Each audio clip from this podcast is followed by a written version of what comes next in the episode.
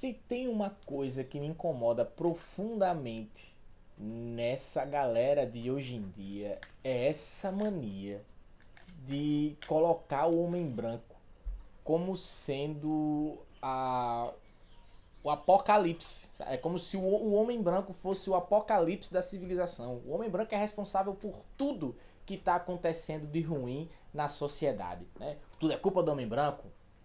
Se você tá pobre, é culpa do homem branco. Se você foi no hospital e não conseguiu atendimento, é culpa do homem branco. Se você é, topou na esquina, é culpa do homem branco. Vamos e convenhamos. É uma coisa que eu até falo às pessoas é, frequentemente, com certeza já falei aqui nesse podcast. A, o problema dessa nossa geração é que hoje em dia os adolescentes é, e jovens, né, de jovens para adultos, é uma geração de gente mimada que já foi acostumada a ter tudo na mão e quando não consegue conquistar algo por mérito próprio, por esforço próprio, tende a colocar a culpa em outra pessoa, porque é muito mais fácil colocar a culpa em outra pessoa do que assumir a própria incapacidade, do que assumir por vezes e não sempre é caso, é claro, a própria incapacidade. São, tem pessoas que são incapazes de procurar a sua própria melhora e eles acham por bem de colocar a culpa é, no seu pai, na sua mãe e, como é clássico, no homem branco. É, o homem branco é culpado de tudo. Nossa, o homem branco nem te conhece. O que, que eu quero falar com isso? É óbvio que existem diferenças de dificuldades. É óbvio, é óbvio.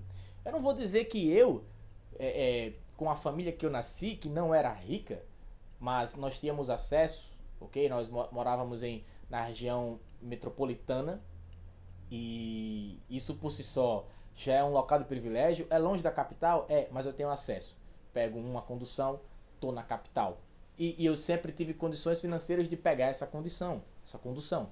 Existem pessoas que estão é, um pouco mais afastados da capital do que a própria região metropolitana, que eu posso dizer que em relação a essas pessoas eu tenho um certo privilégio. E quanto mais distante da capital, quanto mais próximo do campo, mais a gente vai vendo as diferenças sociais, diferenças financeiras, pessoas que não conseguem ter acesso às vezes ao dinheiro de duas passagens para poder ir à capital e voltar para resolver um problema de cunho pessoal.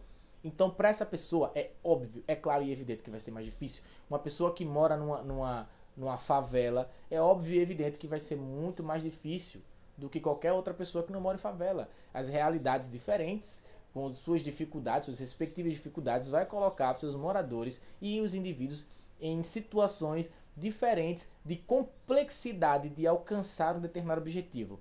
Porém, para nenhuma dessas pessoas é impossível. Isso não é papo motivacional, é factual. Se você for procurar na internet história de pessoas que vieram do nada e conseguiram alguma coisa na vida, vocês vão ver exemplos aos milhões.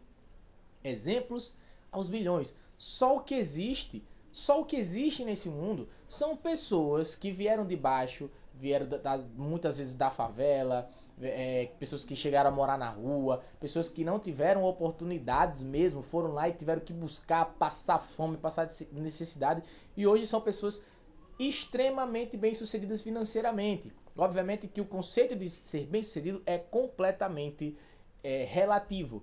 Existem pessoas que se tornaram aí ícones da TV. Existem pessoas que são engenheiros, são grandes advogados, são médicos.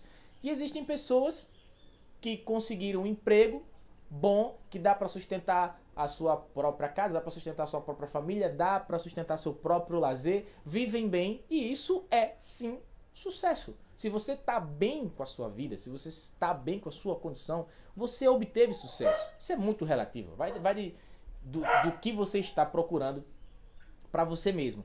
Só que é muito mais fácil eu sentar a bunda na cadeira e eu colocar a culpa em alguém. Eu colocar a culpa no governo, colocar a culpa em quem teve sucesso, colocar a culpa no empresário, colocar a culpa em todo mundo. Em qualquer pessoa. E não importa se o meu argumento tem sentido, tem embasamento técnico científico, tem embasamento estatístico. Nem importa se a pessoa sabe se quer interpretar uma estatística, se ela quer culpar alguém pela sua própria incapacidade de atingir uma meta pessoal e individual, ela vai lá e culpa e pronto. Por mais que você prove que ela está errada, você acha que ela vai aceitar? Lembre-se do que eu falei no começo do episódio. São pessoas que foram mimadas, acostumadas a ter tudo na mão. Elas não se permitem estar erradas.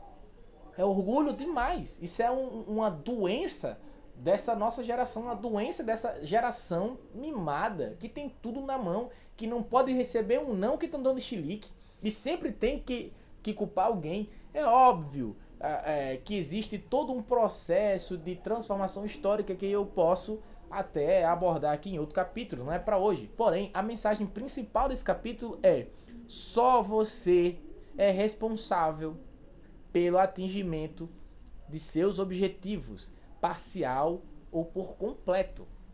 Então você não pode colocar a culpa na empresa que, que te reprovou numa, numa entrevista de emprego. Você não pode é, é, colocar a culpa porque você é negro e, e, aquela empresa não te contratou porque você é negro. E aí aquela empresa, por não ter te contratado, é uma empresa racista.